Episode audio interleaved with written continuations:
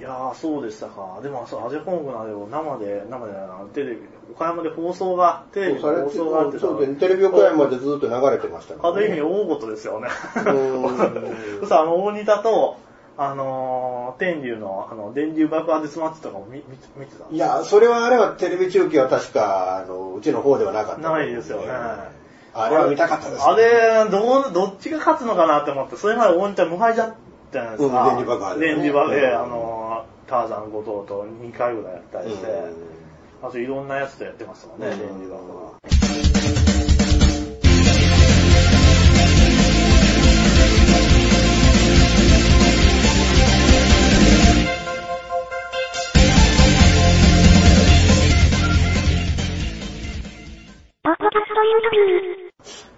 大仁田さんの電流爆破生で会場で見たのは、ええそれこそ青柳館長との試合かな。あーあれ大阪の、あえ大阪城ホールでやったし試合で、へあれももう二十何年前ーまあそうですね。あうんでも、電流爆破生で見た一回だけ、あれだけは生で。どんな迫力でした？いや、あの、熱気がボン、ブワーっとこの風が、熱風熱が。風がブワーっと来るんですね。え、じゃあ結構前の方にさ、いや、2階席の前の方。え、それでもそんな来るんですか、うん。あの、僕はあの、プロレス見る、観戦する時のポリシーで、必ず2階席取る。ええまあまあ、あの、前場なんかとか、女子プロレスなんかで2階席開放してない時には、もうしょうがないから、ええあの、後ろの、あの、1階席の後ろの方座ってますけど、でもそれ以外も2階席開放してる時は必ず2階席の方がよく見えるから。ああ、よく見える。で、2階席の、で、前から3番目か4番目ぐらいのところに座ってて、だら、バーン、ふわーっと来て、結構、あれ何月だったかな。ちょちょっとそこそこ、もうぬくくなってきた時期だったんじゃないかなと思うけど、そんなにすごい。うん、うーん、よか、まあ、まあでも、でもまあこれもプロレスかみたいな感じで、で、僕って、プロレスって、ええ。その、あの時代、UWF 信者だったんですよ。ああ、じゃあ結構ガチ系の、がうん、あの、前田明とかですね。だから僕、藤原組長とか。実際その、大阪城、あの、大阪球場のあの、えー、あれ誰だっけ？前田明対クリス・ドールマンか。えもう見に行ったし、えへえ。あの、大阪府立の、あの、高田信彦対ボブ・バックランドも見に行ったし、へえ。ボブボブ・バックランドと高田信彦の試合は僕好きでしたね、あれね。ものすごい緊張感でしたからね。高田とあれ見ましたか？ビッグバンベイダーとか。あー、あの、あの時期も一回インターになってから行きましたね。ただあー僕見たのは、えー、あの時のカードが、ええビッグバンベイダー対サルマン・ハシミコああフ。。で、ちょうどあの、ほら、長野とかあの橋本に呼びかけて、ええあの、なんか、あの、トーナメントやると。ええで、あの、新日の選手が優勝したら1億円やるぞってんで、新日は相手にしなかったって時代で。で、ちょうどその新日からいっぱい選手引き抜いてて、えで、1回戦の高田の相手が山崎さんだった。あ山崎和夫で。えあれもまあまあ、だから高田さんが勝っちゃったんですけど、結構簡単にね。高田とあのベイダーの試合すごかったけど、高田回りまくってましたもんね、足、ケローキックして。あーはいええベイダーが、それすごかったです。あとあの、前だけあの、あの、ななんていうの、あの、ブーツっていうんですかね、あそこ U、UWF って書いてあれかっこよかったですよあね。ーそうですね。あの、あの、レガースもね。レレガース、レガースですそよね。あの時代ってだから、僕いやよかったですよねプロレスの理想って、ええあそこにあるって僕あの時代信じきってましたもん。僕、実際生では見たことないんですけど、結構、膠着とかはしてなかったんですか？あの、なんかこう、寝技とかしてたよね、藤原組長、関節技とか。あ結構、膠着して、そのなんか、いやはなかったですか？あのね、膠着状態といっても、まあ、まあ、決めに行くじゃないですか。ええ。で、決めに行って、そこでなんとか、まあ、まあ、ロープに行ったらロストポイントになっちゃうから、えだからそれをこう、いかにそのロープに行かずにええ、それを返していくかっていう部分で、あーで、やっぱり膠着状態かもうそれでどうもならなくなったら結局もうタップアウトするしかないわけだから、はなんかそんなあんまり膠着状態、あの時代の U の試合で膠着状態っていうのは気にはならなかったですね。結構、総合とかね、寝技に入ったら膠着になるじゃないですか。ああいうのはなかった感じ。そうむしろあのあの、あれが進化してパンクラスまで行くと余計にこう膠着状態になって、この膠着、パンクラスって、この状態で3カウント入れたらいい試合になるのになと思ってみたり。あーなるほど、なるほど。あーそうか、スリーカウントあるんですよね。うん。だから、まだまだ UWF の頃は3カウントありましたからね、ね。ありましたね。パンクラスさん、小艇とかもありましたよね。ああ、そうです。まあ、ノックアウトしたり。ね船木さんがよくやってたんでね、あれはね。え。あれ、コッポってあそうそうそう。堀部先生です堀よあれでも実際弱かったらしいですよね。あの、弟子みたいなのやって、なんか普通に柔道の技使ったりして、六本の中で一番最強のやつが、柔道出そう身。いやいや、だって、あの、コッポーもあのね、だから、一回だけコッポーが確か、あの、対外的な異種格闘技戦のなんかそう講義をやって、ええで、肝心なやつが負けちゃったんそうそう、ですよね。そうそう。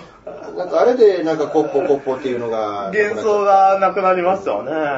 いや、でも幻想がなくなったって言ったら、もう本当だから僕も U に対しての幻想がなくなったのが、高田ヒクソンの試合。あもうあれ、あれで、まあその後にね、2000年に船木ヒクソンの試合で、まあ船木があの見事なまでに落とされて、そうですよね大きい目玉、大きい目玉だけどもう目が死んでるっていうええあの顔を見た時にね、あ、はい。ああ俺俺が信じてた UWF って一体何だったのかなっていうものすごいなんか強い失望を感じて、うん。ヒクソンが一番苦戦した試合はあの船木戦らしいですね。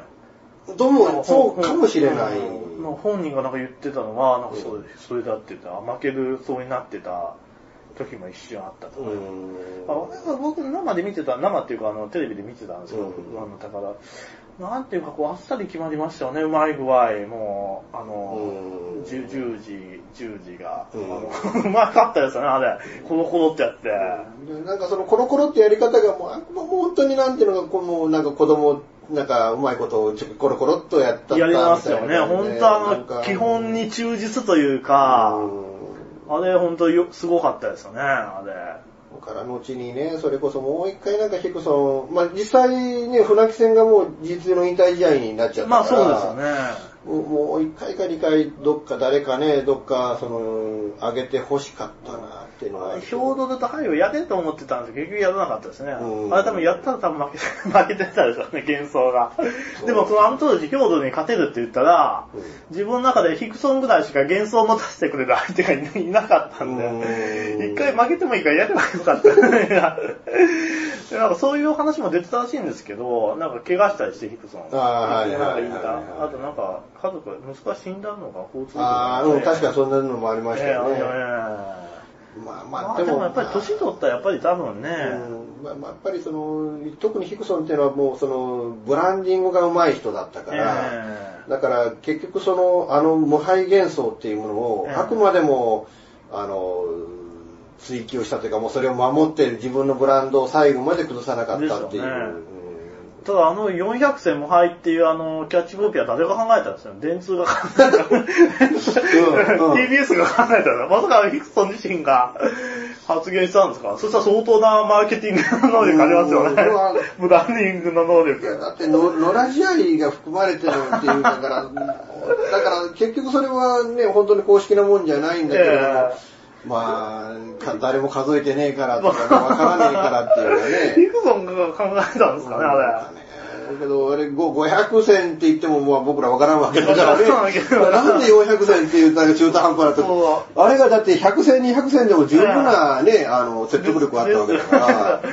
400戦って言ったらね、あの後だって船木で1回勝って401勝とか言ってたらなんかだけどね、あの、最後まで400戦ですから400ね。戦ですよねうん。あれもいいブランディングになってましたよね、うんあれ、ほんと。いや、結構だけどね、公式戦にはあの、あのバーリーチュードジャパンオープンとか、ありましたよね。あれね、あの、中井が、あの、なんか、片目失明したり。あれ、ジラルド・ゴルド。あ、そうそうですね、一回戦の。あれ悪いやつだったらしいですよね。め目ん玉くり抜こうとするんだから、むね。ちゃくちゃですよね。公式な試合でそんなことするやつが、なんであんなにあの生徒がいっぱいいるんだって、そうそうね。あ、でも、んあの、あれ見てて、リアルで、あの、見てた映像で、放送、見てた。いやいや、あれは、あの、あれ放送してないですよねあ多分あれは多分、ゴング格闘技あたりで読んだああ。僕もなんかあの時、大仁田が結構、あの、電流爆破やり出した時期とか、うんあのすごいやっぱりあの、合格と、あれも売り上げがすごかったやつ、うんあの、シュープロとか。うんあれで電流爆破考えたかって言って、すごい見てました。天満屋岡山にあるじゃないですか。あそこのこう、バスターミナル行く地下があって、うんそこのところ本屋が今もあるんですよ。そこをこう立ち読みしては、うんあの、想像を巡らして、で天竜、いや、天竜は電磁ばかりやらないだろうと思った。ついにやるっていうような感じになって、で、なんか回しみたいなあれしてましたよね。でもあのきっかけが確か、あの、天竜後藤対、いやいや、天、天竜明原対大仁田後藤で、タッグ戦みたいなので、なんか、で、あの、大仁田、まあ、だ、どっちがど、あの、誰が取ったのか覚えてないけど、確か大仁田組があれ、勝っちゃった。勝ったのな そうですよ。だから、いや、それは電流爆破で勝つっていうのは100歩譲ってああるけど、普通の試合で勝っちゃったっていうのが、ね。しかも、あの天竜側は流言法だから、ええそうですよね。あれ、だから、まあ、うまいこと、まあまあ、ううまいこと持っていったなと思ってね。持っていきますよね、うん大仁田。すごいですよね、あれ。そう。天竜、あの頃、あのー、じゃあ、え、あのー、誰？猪木と馬場にポール勝ちうん、両方からね。あの、してましたっけね、うんあの、すでに。うんもう多分ねええその後でしたからね。いやー、どっちが勝つんだろうと思う。まあ、その頃まだちょっと、ガチと思ってたんで、うん僕は。あの、もう気づいてました、ガチじゃないということ。いやー、どうだろうかな。分かってて。なんかよく分かんなかっただから僕はもうね、あの、今はそこを言わないことにしてる。あもう一切それはもうあの、いや、そういう体でっていうのにしないと、えそもそもどっちが勝ったっていうのがシナリオが僕成立しないと思ってるから、うん。だからそこは、あの、あえて、あの、ガチだ、プロレスだなんていうのは、いや、プロレスはプロレスでやって、もうええ。まあガチも何もないと。まあそうですね。うんいうのが僕の、まあ、主張であり、ポリシーでありみたそいう。な。だけど天竜がいよいよ来るかと思って、で大仁田も無敗シーンは気づいてますしね、あのうん。あの電流爆破では、であのチャンピオンベルト持ってたんですよ、うん。F FMW の、そうそう。であのどっちが、ね、勝つんだろうなって思ってたらあの天竜がね激勝してましたね、うん。しかも天竜がもう本当ガチ、まあ、ガチっていうのはあの大仁田膝が曲がらないのに、うんあの、電流爆破の周り囲まれてる中で足4の字とかいろいろしてたりして、ロープに押されてないし、本気のあれでしたよね、あれ。いや、あれは見たかったですよね。でも結局、その闘魂三重士と言われた3人が3人とも、ね最終的には電流爆破の中に入ったっていう そうですよね。だから結局そのなんていうのかな、その一番その、まあ天竜は、まああの時にそのもう全日本の人間じゃなかったし、ええ。もう WAR っていう団体作ってたわけだから、えだからその自分の団体を生き残らせるためにやったら何でもやったろっていう考えがあったから、ありなんでしょうけど、ねだけどその後に、まあ長州力をはじめとして、その新日本の主戦級が、あ、長州もやりましたよね、大仁田と。うんで、長州の電磁爆破のあの試合っていうのは僕は認めてない。ええ。なぜならば長州はい指一本有刺鉄線に触れるあことがなかった。当たってなかった。あーじゃあダメですね。天竜1回当たりましたもんね、あれ。うん大仁田3回ぐらい当たって。だからもう本当、あの、正直言って僕はだから、あの、大仁田長州戦の電磁爆破っていうのはあれ電磁爆破だと思ってそうですよね。やっぱり互いにぶつからないといけないですよね。で、あとはもう、あの、あの試合こそね、その、なんていうの、ガガチ云々っていう部分じゃないし、も うええだってこう、振って、ーっていった時に、大仁田が長州の体をかばって自分が被爆してるって、いやいや、それはインチキ認められないですね。それは絶対あってはならんでしょ、それは。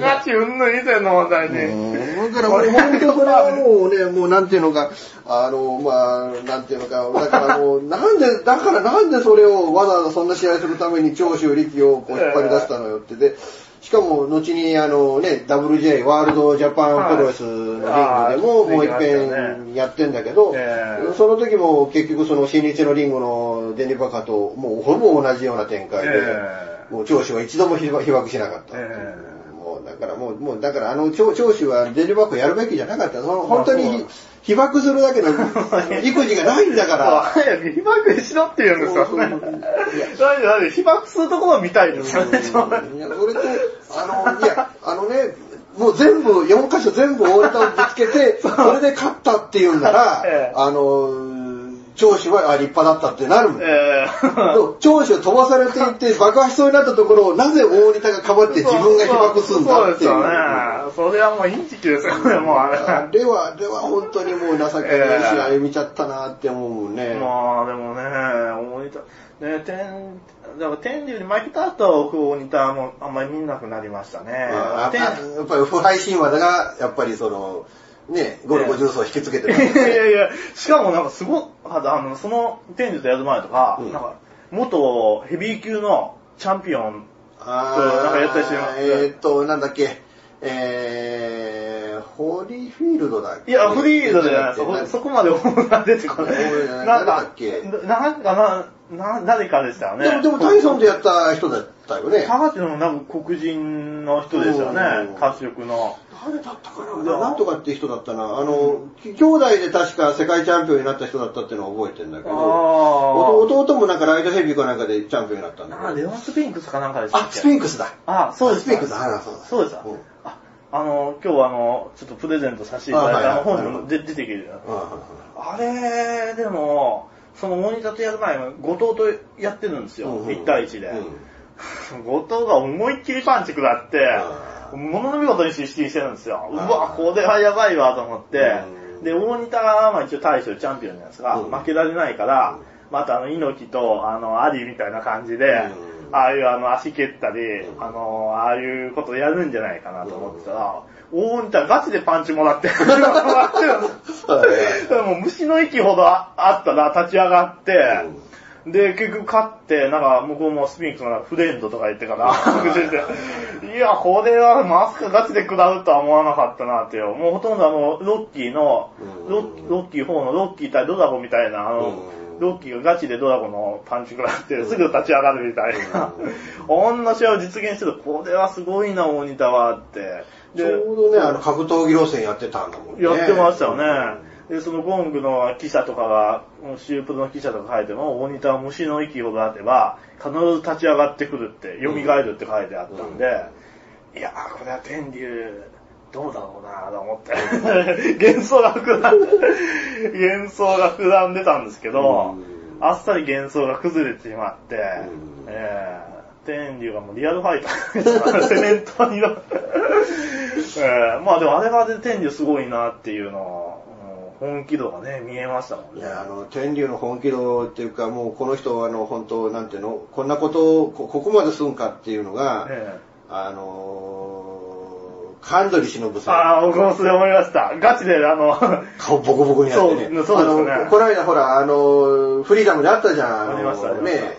あの、でも、あ、なんか、あれよりひどかったんだからああ、そうそう、あ、フリーダムがあったあの、あの、女女性同士の試合ですよね。あの、何？あよよしこ。よしことあのね、あと、ね、そうそうあの、ボコボコにしちゃって顔を。そう、顔をあれどころじゃなかったですね。もうアンパンのように膨らんでましたもんね。あうんの、腫れ上がってましたもんね。いや、しかも、あれ、女の子同士でこうなったんだから、ええまだ五分じゃん。えあれ、天竜対神取忍なんだから、男対女じゃん。そうそうなんで女はあんなに顔面ボコボコにすんだっていうさ。えしかも男の中でも普通の男じゃないですもんね。最強のような男とトッププロ、トップのレスラーが。トップ中のトップですよね。もううん大仁田と電流爆弾したら勝ってあのなんであれがやるんだって、あれちょっと見引きましたよね、見て。